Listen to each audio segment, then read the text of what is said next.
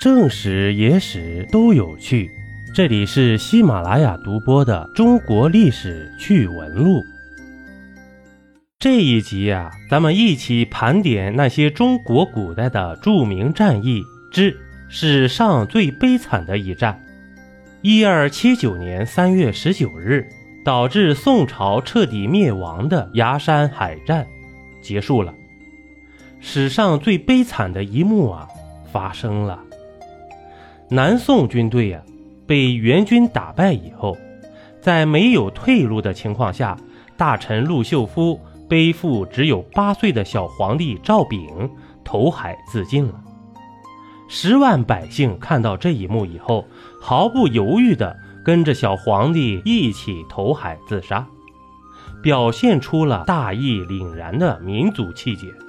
自此，宋朝灭亡，铸成历史大悲呀、接下来呀、咱们一起来了解一下发生在七百四十年前的这一段往事吧。一二七一年，元朝建立，次年分水陆两路南下攻打南宋。元军在襄樊之战大破宋军以后，直逼南宋首都临安（现在的浙江杭州）。德佑二年（一二七六年），宋朝朝廷求和不成，于是五岁的小皇帝宋恭帝投降了。宋度宗的杨淑妃在国舅杨亮节的护卫下，带着自己的儿子义王赵氏、广王赵昺出逃了，在金华与大臣陆秀夫、张世杰、陈义忠、文天祥等会合。接着晋封赵氏为天下兵马都元帅，赵昺为副元帅。元军统帅伯颜继续对二王穷追不舍，于是二王只好逃到福州。不久，刚满七岁的赵氏登基做皇帝了，是为宋端宗，改元景延，尊生母杨淑妃为杨太后，加封弟弟赵昺为魏王。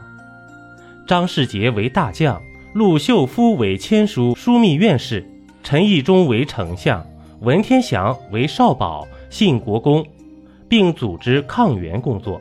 赵氏做皇帝以后，元朝加紧灭宋步伐。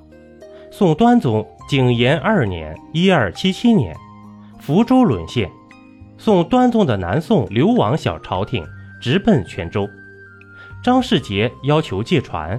却遭到泉州市舶司阿拉伯裔商人蒲寿庚拒绝，随即早有一心的蒲寿庚投降元朝，张世杰抢夺船只出海，南宋流亡朝廷只好去广东。宋端宗准备逃到雷州，不料遇到台风，地州倾覆，宋端宗差点溺死，并因此得病。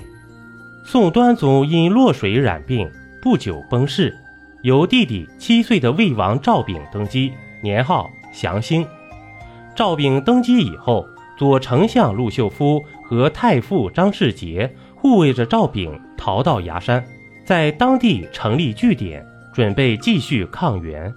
不久，在广东和江西二省抗元的文天祥得不到流亡朝廷的支援，被元军张弘范部将王维义在海丰县的五坡岭生擒，于是。在陆地的抗元势力覆灭。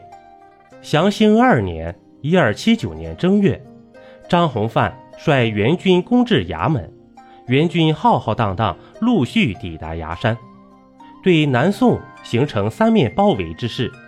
面对巨大的压力，张世杰昼夜苦思破敌之策。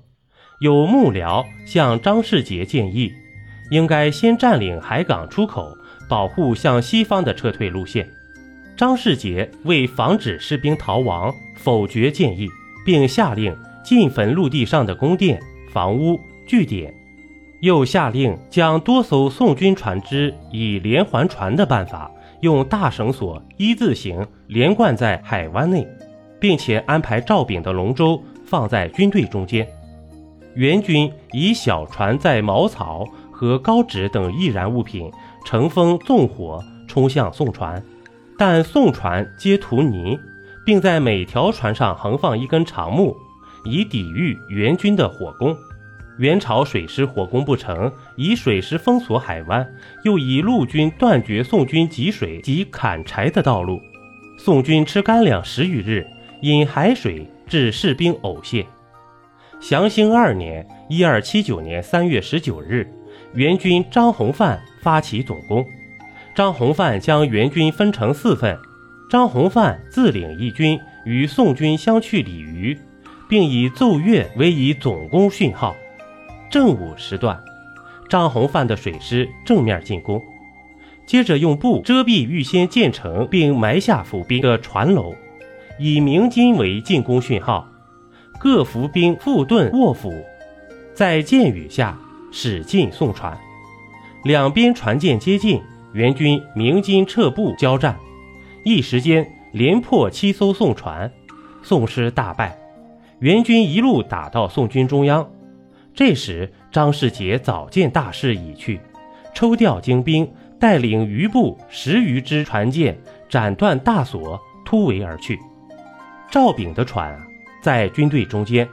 四十三岁的陆秀夫见无法突围，便背着八岁的赵炳投海。随行十多万军民见状，亦相继跳海。衙门海战之后一天，即三月二十日早晨。海上浮尸十万，陆秀夫的尸体被百姓找到，安葬起来；而小皇帝赵炳的尸体则被元军寻得。只见一眉清目秀的小儿，身穿龙袍，头戴皇冠，身上还挂着一个玉玺。元兵将玉玺交给张弘范，张弘范确认这小儿是赵炳，派人去寻。然而赵炳的尸体已经下落不明了。据说被百姓埋葬在了广东深圳的赤湾村里，至今仍存。崖山海战，宋氏覆灭，成为中国历史上最悲惨的一战。一杯故事，一口酒。这里是历史绞肉机，我是金刚经。本集播完，感谢收听订阅，咱们下集呀，不见不散。